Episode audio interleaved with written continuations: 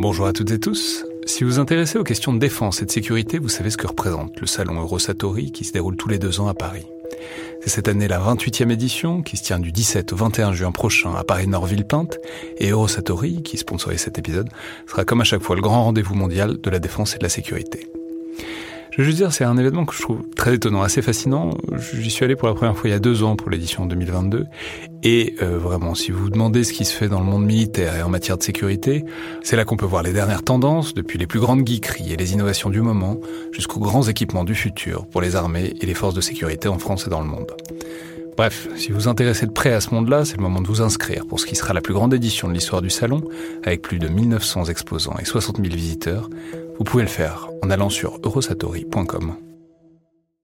Bonjour à toutes et tous, et juste un mot avant l'épisode d'aujourd'hui dans le viseur, simplement pour signaler que c'est le début d'une série de, trois viseurs qui sont consacrés à l'armée de l'air et à l'univers euh, de l'aviation de chasse avec le colonel David de l'armée de l'air et de l'espace qui est venu nous raconter trois souvenirs différents, trois souvenirs de, première fois d'une carrière de pilote de chasse qui sont autant de portes d'entrée euh, dans ce monde très particulier de la chasse qu'on n'a euh, quasiment pas abordé jusque-là dans les viseurs.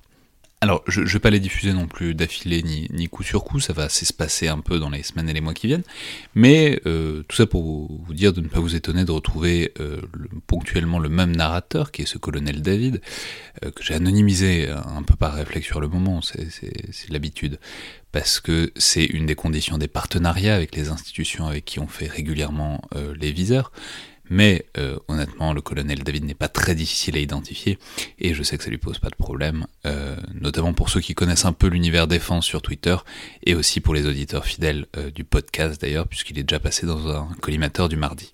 Et je profite d'ailleurs de ce préambule pour le remercier encore, puisque vous allez voir, mais il nous fait vraiment pénétrer à peu près autant qu'il est possible dans l'intérieur du cockpit d'un avion de chasse. Certaines histoires seront sur Mirage et d'autres sur Rafale, ce qui euh, me permet de poser des questions d'ailleurs vraiment très bêtes, encore plus que d'habitude peut-être. Déjà parce que je ne connais pas particulièrement cet univers-là à la base, au-delà de ce qu'on peut trouver euh, dans Top Gun ou dans Les Chevaliers du Ciel, mais aussi parce que c'est vraiment pas fréquent euh, d'avoir accès à cet espace-là, à cet univers-là, et de pouvoir demander tout ce qui vous passe par la tête et d'obtenir en retour des réponses précises et détaillées. Donc premier épisode de la série avec le colonel David, consacré aux premières fois d'un pilote de chasse.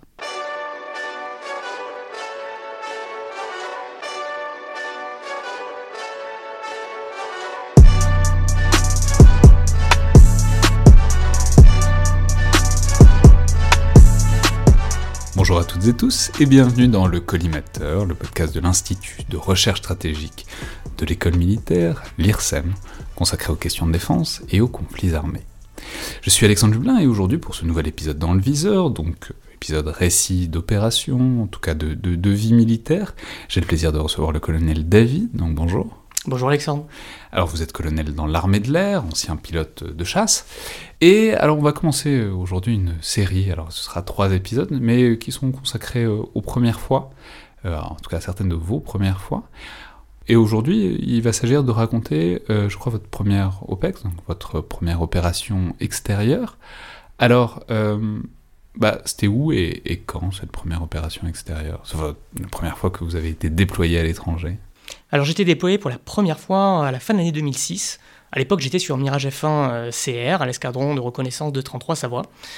Euh, donc l'encre était à peine sèche sur mon brevet de pilote opérationnel. Vous aviez quel âge euh, Eh bien, j'avais 26 ans. donc pour la première fois, première opération, pour la première fois, j'allais enfin servir à quelque chose dans l'armée de l'air. J'étais rentré en 2000 au sein de la, la promotion capitaine Aubert à l'école de l'air. Et euh, six ans après, après une formation à la fois euh, militaire, académique, euh, d'ingénieur et de pilote, ouais, j'arrive en opération. Mais alors, c'est bête, enfin j'en sais rien, mais je sais qu'on compte beaucoup en heures de vol pour les pilotes, enfin les pilotes en général, les pilotes de chasse aussi. Je, je sais pas, à la fin de votre scolarité, comme là, vous aviez combien d'heures de vol?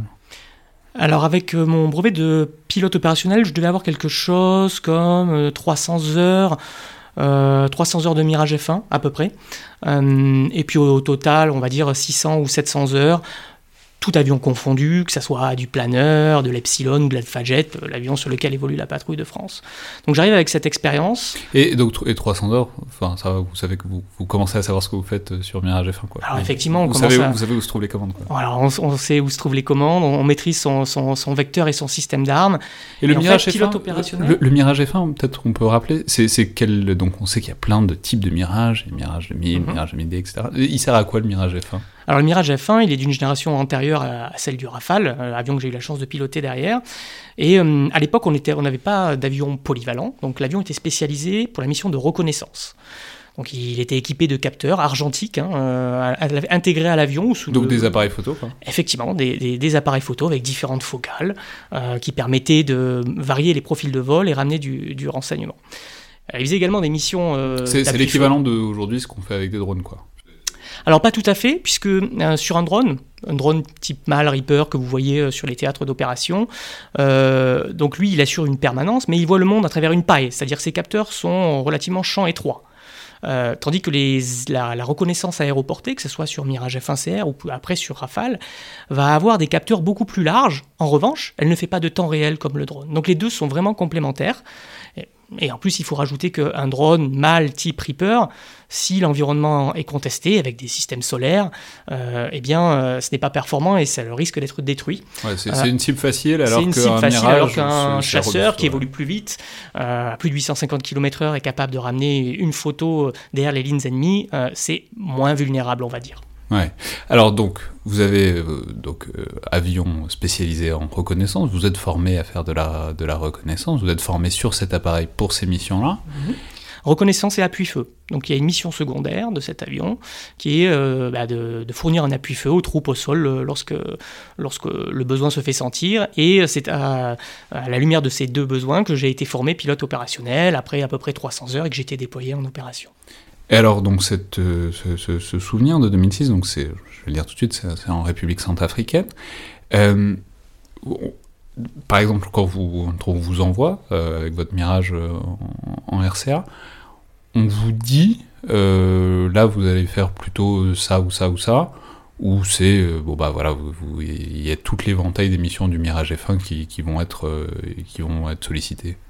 Alors je ne suis pas déployé exactement en République centrafricaine, je suis euh, déployé dans le cadre de la mission Épervier euh, à N'Djamena au Tchad. Alors, on sait qu'on va faire essentiellement des missions de reconnaissance dans le cadre de cette opération, euh, de présence auprès de nos camarades tchadiens, leur apporter un soutien lorsqu'il y a un besoin, mais il s'avère que ce détachement, ce premier détachement pour moi, il se déroule dans un contexte assez particulier. C'est-à-dire que dans mon imaginaire, je m'attendais à euh, reproduire les missions éperviers euh, des années récentes, euh, à savoir eh bien, essentiellement de l'entraînement et de la reconnaissance. là, il s'avère que depuis le détam précédent, eh bien, on a des événements. Le détachement pardon, précédent, donc depuis deux mois globalement, un détachement de l'armée de l'air durant environ deux mois, pour des raisons de maîtrise du volume d'heures de vol effectué eh bien, on a des événements qui ont lieu euh, dans le nord-est de la Centrafrique. Du côté, pour, si vous prenez une carte, vous regardez Boali, euh, Bambari, dans la région des, trois frontières, Tchad, Centrafrique et euh, Soudan. Donc on a des forces spéciales qui sont, qui sont déployées là-bas et il y a des actions dites cinétiques, c'est-à-dire d'ouverture du feu, que ce soit au sol, et le détachement précédent a pu également engager le feu avec des passes canons, des canons de 30 mm qui sont euh, euh, équipés, euh, enfin qui équipaient le Mirage F1 à l'époque. voire également des munitions non guidées pour sortir nos troupes amies d'une mauvaise situation. Ouais, donc ça chauffe. donc ça chauffe. Quand, vous arrivez, vous savez déjà que bon, il y a moyen, quoi. Alors, oui, mais je me dis pas ça comme ça comme je vous l'ai dit, j'arrive, l'encre euh, sur mon brevet de pilote opérationnel, elle est à peine sèche. J'étais pris dans un rythme, un tempo effréné où j'avais dû terminer mes qualifications. Et euh, comme il était de coutume, euh, eh il faut bien matérialiser ça. Donc ça se matérialise par une première opération qui doit se dérouler de mémoire quelques semaines à peine après la fin de mes qualifications. Donc on se trouve en décembre, décembre 2016 je sais par exemple que je vais passer euh, les fêtes de fin d'année loin de ma famille. À l'époque, je n'ai pas d'enfant, mais j'ai une compagne. Et donc, je n'ai pas le temps de me préparer exactement euh, du à, ce que je vais rencontrer sur le théâtre, à cette effervescence qui a commencé à, poindre. C'est-à-dire, c'est pas si vous, comme si vous étiez en France et que. Avec une longue préparation. Avec les camarades qui sont déjà là, vous Mm. échangez à distance. Non, Non, là, je suis pris dans mes qualifications et je me concentre euh, quasi uniquement là-dessus. Et là, c'est comme si euh, je termine, donc assez fier d'avoir terminé euh, et d'être une fois encore utile pour la première fois, et puis euh, je suis dans l'avion qui m'amène à N'Djamena pour cette première opération. Ouais, ce que j'allais dire en fait. C'est tout bête, mais vous y allez, vous y allez. C'est-à-dire, vous prenez pas votre mirage pour partir de France pour aller jusqu'au théâtre. Je sais pas, vous y allez, vous y allez en herbe, enfin, en- prenez un avion en ligne. Comment est-ce que vous vous rendez là-bas? Alors ça dépend, on peut, ça peut être le fruit euh, d'un convoyage. Effectivement, on va se déployer avec nos propres avions. C'est des missions relativement longues, pas très intéressantes, hein, comme tout convoyage, puisque c'est de la ligne droite. Euh, mais euh, on va pas renouveler les avions à chaque rotation. Donc pour moi, c'était le cas. Euh, Je me suis déployé avec mes camarades, avec euh, euh, le, chef de détachement et toute l'équipe en avion de ligne, un avion de ligne militaire, ceux qui sont affrétés par, par, par l'armée. À l'époque, c'était un A310 et euh, bah, je me retrouve dans cet avion de ligne euh, en route vers euh, cette première opération. Et donc, vous récupérez l'avion d'un copain euh, qui le lâche. Alors il faut voir comment ça arrive. Ouais, c'est ça. Non, mais je- je- c'est-à-dire, vous avez votre avion, vous avez. Non, on n'a jamais. Alors ça, ça fait partie des mythes qui sont véhiculés, que ce soit en temps de paix, enfin sur le territoire, en entraînement ou en opération. On n'a pas notre avion qui est attitré. Non. Pourquoi? Parce que les avions euh, doivent changer de configuration, parce qu'il faut gérer le potentiel en heure de vol, euh, donc il faut équilibrer euh, l'utilisation de ces avions. Donc on n'a jamais notre avion attitré. D'ailleurs, il n'y a pas un avion par pilote en opération. Donc là, euh, bah, je, me pose effectivement avec mon A310 à N'Djamena. Je découvre euh, la torpeur euh, du Tchad, puisqu'il fait. Alors, même si on est en décembre, on n'est pas en saison, en, saison chaude et humide, mais il fait quand même relativement lourd, sortant du, froid hivernal de Paris. Et puis, je découvre pour moi un nouvel environnement avec, avec ses saveurs, ses couleurs, quelque chose qui restera d'ailleurs gravé à jamais dans mes mémoires. Et, et à ce titre, j'adore euh, le- ce, ce théâtre-là, j'adore le Tchad, mais je alors, si, digresse. si je devais pas faire euh, de, la, de la reconnaissance et de la pufeu, je viendrais bien là en vacances, quoi.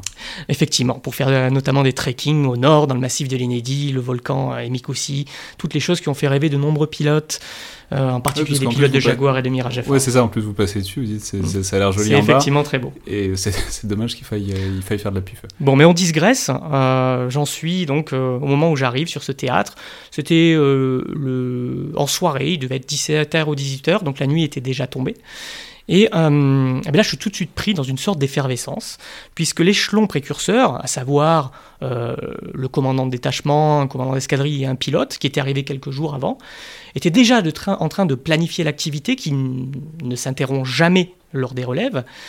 Et j'arrive euh, dans le charme désuet du détachement chasse de Kosei à N'Djamena. J'ouvre la porte. Je vois là euh, les innombrables plaques de détachement qui jonchent les murs. Euh, alors, euh, c'est comme si finalement tous les détachements qui étaient passés par là nous confient une part de leur prestige et nous on se dit à nous d'en être, en être dignes. Ah ouais, c'est on le cha- à chaque fois qu'il y a un détachement, donc un- une équipe quoi, qui, qui, qui passe, à la fin vous laissez une place, une plaque en laiton. euh, Effectivement, avec le nom et, le, et les numéros du détachement. Mais je ne vois pas que ça. Je vois également euh, certains de mes camarades euh, plus expérimentés et, euh, que moi à l'époque, qui sont en train de se préparer pour une mission Vous étiez le de plus nuit. jeune? Vous étiez le plus jeune de tous? Je Chez les vous êtes- pilotes, j'étais, oui, le plus jeune. Vous étiez le bleu quoi. Effectivement, Euh, Ouais. j'ai- le bleu, avec tout ce que ça implique, euh, donc tout à apprendre. euh, et j'avais donc en face de moi ces, ces deux personnes plus expérimentées qui se préparaient pour une mission de nuit sous jumelle de, de vision nocturne. Ce n'étaient pas des Mirage F1CR, mais des Mirage F1 CT, qui eux avaient cette capacité de nuit en plus par rapport au Mirage F1 CR. Et euh, à peine arrivé, j'ai encore mes, bagages qui, qui, ne sont pas défaits. Euh, je découvre tout ça, euh, l'air avec les grands yeux écarquillés. Et j'ai mon commandant de détachement qui me fait Est-ce que demain, tu te sens pour faire une mission de bonheur? On n'a pas le temps de se chauffer, ça commence directement. Tous les équipages sont prêts pour faire leur mission. Est-ce que tu es prêt? La question me, paraissait, la question me paraissait un petit peu incongrue puisque bien sûr j'étais prêt, j'avais été formé pour ça et j'étais fier d'avoir obtenu, comme tout pilote, son brevet de, de, pilote opérationnel, sa licence de pilote opérationnel. Bah, évidemment, je dis oui, mon commandant, je suis prêt et, et hâte d'en découdre pour découvrir et voir ce qu'il en est. Et il me prévient, il me dit, mais attention, euh, demain, tu ne vas pas ravitailler sur le classique C-135. Il y en avait un qui était déployé avec nous. Donc rappelons ça simplement qu'il y a un gros avion, une nourrice, qui fait des ronds dans l'air, et euh, les, avions de chasse peuvent se coller à l'arrière, enfin se coller au tube, à un tube qui est, qui est à l'arrière pour euh, faire le plein, ce qui leur permet de rester, de rester plus de temps en l'air que leur permet leur réservoir, qui est évidemment limité pour des raisons d'agilité, de, disons. Exactement. Un ravitailleur est essentiel pour la projection de puissance euh, euh, et au fonctionnement des, avions de chasse. C'est ce qui lui confère l'allonge et une certaine forme de permanence, toute relative certes, mais en tout cas l'allonge pour euh, mener les, missions qui, sont, qui sont confiées. Donc le ravitailleur à l'époque était le C135 qu'on est en train de retirer progressivement au profit des MRTT Phoenix beaucoup plus modernes sur la base d'un A330. Euh, donc on était habitué à s'entraîner, à, on s'entraînait à ravitailler sur, sur ces avions, mais euh, euh, comme il y avait beaucoup, enfin un grand nombre de missions simultanées, l'avion était, était réquisitionné pour une mission prioritaire qui était confiée à, à certains de mes équipes, de, mes camarades plus expérimentés. Moi, je devais effectuer avec un, un, jeune sous-chef de patrouille, c'est-à-dire quelqu'un capable d'amener un pilote opérationnel, une mission de reconnaissance. Et on avait besoin quand même d'un ravitaillement. Et là, on avait une solution alternative qui était celle d'un Transal C-160, dont la mission principale est euh, euh, le transport aérien, logistique, essentiellement intra-théâtre à, l'époque, et euh, pour certains qui possèdent une capacité de ravitaillement en vol. Mais c'est pas, j'avais jamais ravitaillé sur, sur ce type d'appareil avant, avant d'y être confronté en opération pour cette première mission. Et ce n'est pas tout à fait la même donne, puisque compte tenu de ses caractéristiques aéronautiques, l'avion évolue beaucoup moins vite qu'un C-135 et également beaucoup moins vite qu'un Mirage F1. Donc la procédure est certes la même, mais euh, la musique, on va dire, la chronologie, euh, la temporalité est différente et euh, la technicité est un petit peu, un petit peu également. Donc mon commandant de détachement, après m'avoir dit bonjour, bienvenue, demain tu pars avec un, jeune chef de sous-chef de patrouille, tu me dis, tu te sens également de ravitailler sur un transal. là c'est pareil, il n'y a qu'une seule, question, une seule réponse qui me vient à l'esprit, c'est oui, bien sûr que je suis prêt. Mais euh, là, je reviens à. Il y a quand même deux sentiments qui s'entremêlent. Euh, vous, essayez de vous essayez de trouver quelqu'un qui sait comment ravitailler sur un transat dans, dans, la base. Et puis vraiment, je suis confronté à un entremêlement euh, de, deux sentiments. C'est vraiment l'excitation, première OPEX, dans un contexte opérationnel particulier, mais également l'appréhension. À quoi je, à quoi je, m'attends? Vais-je réussir à ravitailler alors que ce n'est qu'un moyen sur ce? Donc là, effectivement, je récupère mon leader qui m'explique quels sont les repères, comment ça fonctionne. On brief la mission. Juste, euh, euh, c'est tout bête, mais vous êtes tout seul dans un mirage? On est tout seul, effectivement. D'accord, donc, en fait, il n'y ouais, a, pas, a pas personne pour vous aider. Enfin, Exactement. On a appris. Le, type qui vole avec vous, mais c'est tout, quoi. On a appris à voler seul, à faire notre mission seul, et euh, forcément, on l'exécute le jour J, seul en patrouille, certes, mais seul dans, dans, dans l'étroitesse du cockpit. Donc on se prépare à effectuer cette mission de, de reconnaissance qui euh, devait se dérouler euh, au sud d'Abéché, donc euh, dans le sud-est de N'Djamena enfin pardon, dans le sud-est du, Tchad. On briefe la mission, ça se passe bien, et comme justement la préparation nous aide à effacer les éventuels effets néfastes de, cet entremêlement de, sentiments, ben ça se passe très bien. Je, euh, passe une bonne nuit, je, défais enfin mes affaires pour quand même récupérer ce dont j'ai besoin pour voler le lendemain, et, euh, euh, je n'ai pas souvenir d'avoir passé une mauvaise nuit. Le lendemain. J'y pense. C'est quoi ce dont. je sais pas, vous avez dit que vous changiez de d'avion, mais je sais pas, vous le décorez un peu votre avion? Vous avez des effets personnels qui vous permettent de vous l'approprier? Non, non, non. Du tout. Euh, ce qui peut se passer, c'est éventuellement quelques petits dessins euh, faits par euh, les armuriers, nos, nos, mécaniciens, sur le côté, le flanc de l'avion lorsqu'une munition est tirée, par exemple. On le voit souvent pour ceux qui aiment. mais, on n'a pas de décoration comme à l'époque, les pin-up, les. non, mais je voulais dire même à l'intérieur, est-ce qu'il y a des trucs que vous amenez, je sais pas, qui vous fait. Non, a rien. Non, alors justement parce que on n'a pas son propre avion. Et qu'ensuite, bah, comme je l'ai évoqué tout à l'heure en, creux, le, cockpit est, exigu et on doit amener beaucoup de choses. On doit amener des jumelles pour pouvoir regarder dehors avec un peu plus de précision, on va dire. On va amener toute sa documentation, les cartes. Il faut voir qu'un Mirage F1CR, ce n'est pas comme un Rafale, il n'y a rien numérisé. Donc euh, euh, carte papier, checklist papier, on en met un peu partout sur des missions qui peuvent être relativement longues. On peut également amener un sandwich, une bouteille d'eau, tout ce qui est nécessaire à la survie en cas d'éjection. Donc vous voyez, ça fait quand même pas mal de choses à mmh. amener dans le cockpit. Il n'y a vraiment pas de place pour euh, le personnaliser, comme on peut le voir dans certains films ou dans les bombardiers B-17. Mettez les, photos de, de leur famille, on n'a pas, on fait pas ce genre de choses. Bon, et donc le, jour J, vous décollez enfin, après une bonne nuit, enfin au repos. Effectivement, avec mon leader, dont il s'avère que c'était effectivement également la première mission de leader en tant que jeune sous-chef de patrouille, donc vraiment euh, que des premières pour cette mission. Euh, et, la mission, c'était enfin, juste de la reconnaissance d'un coin. Quoi. Voilà, on avait une mission, ramener un certain nombre de renseignements sur des objectifs préparés, mais également des objectifs d'opportunité, des zones qu'on devait euh, euh, scanner pour y détecter une éventuelle activité. Donc on, déroule, on décolle au crépuscule, euh, dans la brume euh, traditionnelle de la saison sèche de N'Djamena. Là encore, pour moi, premier décollage en chasseur depuis ce théâtre africain. Donc je, découvre de magnifiques couleurs et puis je profite. Euh, avant toute chose, je profite, je me mets dans ma mission, je suis effectivement concentré, mais comme un enfant qui découvre un nouvel environnement, eh bien je, je regarde partout.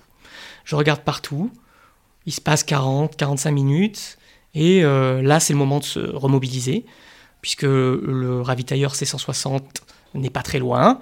On va l'accrocher au radar pour faciliter l'interception et, euh, venir en position d'observation et prendre le pétrole nécessaire pour poursuivre la mission. Car aussi délicat que puisse être un, ravitaillement en vol, ce n'est qu'un moyen en vue de réaliser une mission qui est bien l'alpha et l'oméga de, ce qu'on attendait de moi, ce qu'on attendait de nous euh, ce jour-là. Donc je me retrouve derrière cette masse, le C160, qui est bien plus petit qu'un C135, à une vitesse plus faible. Et mon, leader m'avait euh, briefé la veille en disant c'est toi qui commenceras par prendre, par prendre le pétrole. Alors une petite anecdote amusante, il faut voir que, comme je vous l'ai dit, la vitesse est, est, beaucoup plus faible. Et le Mirage F1, euh, pour tenir à côté du C160, est obligé de prendre énormément d'incidence, euh, jouer avec les gaz, avec le régime moteur pour, pour tenir notre position. Mais comme je vous l'ai dit, ce vieux Warbird, cet avion de prestige qui était le Mirage F1, c'était quand même un avion assez ancien. Et quand on prenait l'incidence avec le régime moteur, l'incidence, c'est on relève le nez. On relève le nez pour tenir à plus faible vitesse à côté de l'avion. Et ce qui fait que les, les alternateurs étaient beaucoup moins bien ventilés. Donc qu'est-ce qui se passait si je maintenais cette position comme ceci? Eh bien, on pouvait avoir de la fumée en cabine. Alors, je vous rassure, c'est pas une fumée noire qui faisait qu'on voyait rien du tout, mais c'était assez désagréable. Donc, on avait une procédure pour éviter que cette fumée envahisse trop euh, la cabine et que et tout simplement pour ventiler les alternateurs. Donc, on évoluait autour euh, du C160 en, dans, les trois dimensions, sur euh, toujours à proximité évidemment et en maîtrisant l'anti-abordage, mais on, évoluait pour éviter euh, que ça fume. Il fallait bouger un peu. Il fallait bouger un petit peu, donc c'est quelque chose de cocasse qu'on faisait pas, euh, qu'on faisait pas en rafale et qu'on faisait pas autour d'un C135 par exemple. Et ça met longtemps à faire le plein? Alors, ça c'était en position d'attente, mais lorsque j'arrive pour prendre le plein, non, ça ne met pas énormément de temps puisque le, C160, le C160 offre moins de capacité de pétrole qu'un C135. Donc de mémoire, euh, ça a dû durer euh, euh, allez, 7, entre 5 et 7 minutes, ce qui est déjà, beaucoup. Mais le plus difficile n'est pas tant de rester dans le panier, mais c'est bien plutôt de maîtriser l'approche et mettre donc la perche de ravitaillement dans ce grand panier. il faut voir que c'est comme si on prenait son manche et on doit le, le, le déplacer dans une pièce d'à peu près 1 euro. Euh, pour euh, toucher un autre avion euh, à plus de 600 km/h. Donc c'est quand même pas un sport de masse, ça nécessite beaucoup d'entraînement, et là on en revient à cette, première, à cette appréhension qui est liée à la nouveauté. Mais ça se passe bien, j'arrive à, à rentrer dans le ravitailleur du premier coup et à prendre le, pétrole. Alors pour l'anecdote, mon leader, qui est devenu un ami depuis, enfin qu'il était déjà d'ailleurs à l'époque, m'a avoué à l'issue de la mission, quand tu es rentré dans le C-160, quand tu as pris ton pétrole. Dans mon avion, j'ai crié un ouf de soulagement, puisque le reste allait se dérouler de manière nominale. cette nouveauté n'en était plus une, et on pouvait poursuivre le reste de la mission. Et alors, ensuite, ça s'est bien passé? Alors ensuite, eh bien, on, mettait vraiment, enfin, comme pour le reste, mais on bien mis en œuvre euh, ce que j'avais appris au quotidien.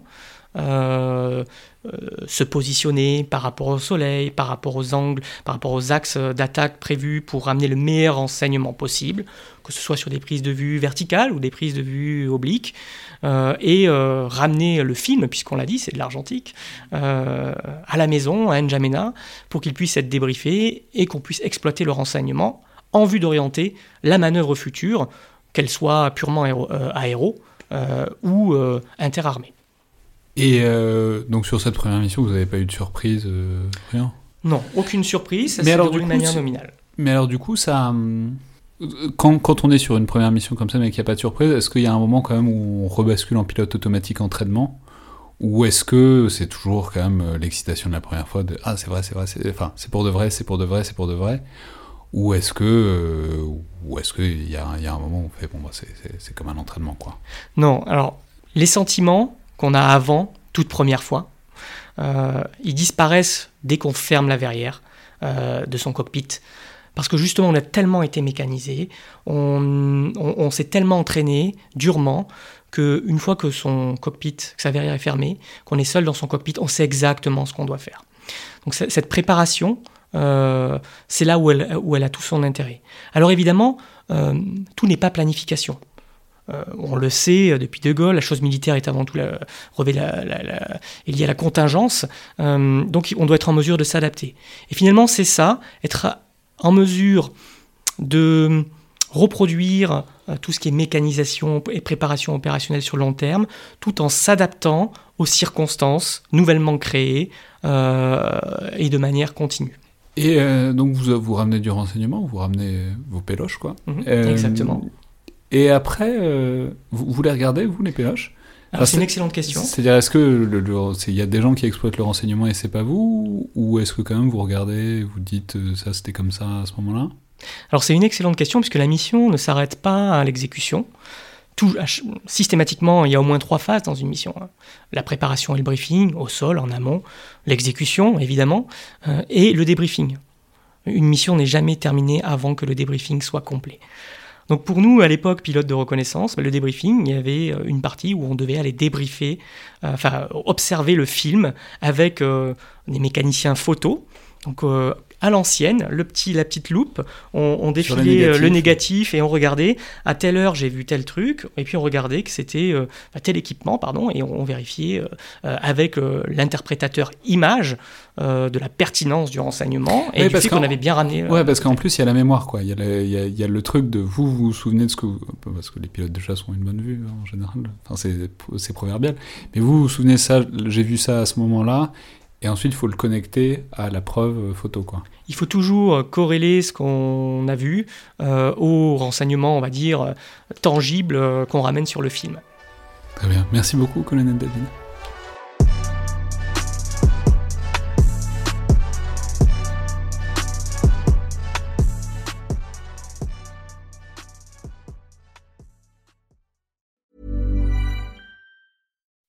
When you make decisions for your company, you look for the no-brainers. If you have a lot of mailing to do, stamps.com is the ultimate no-brainer. Use the stamps.com mobile app to mail everything you need to keep your business running with up to 89% off USPS and UPS. Make the same no-brainer decision as over 1 million other businesses with stamps.com. Use code PROGRAM for a special offer. That's stamps.com, code PROGRAM.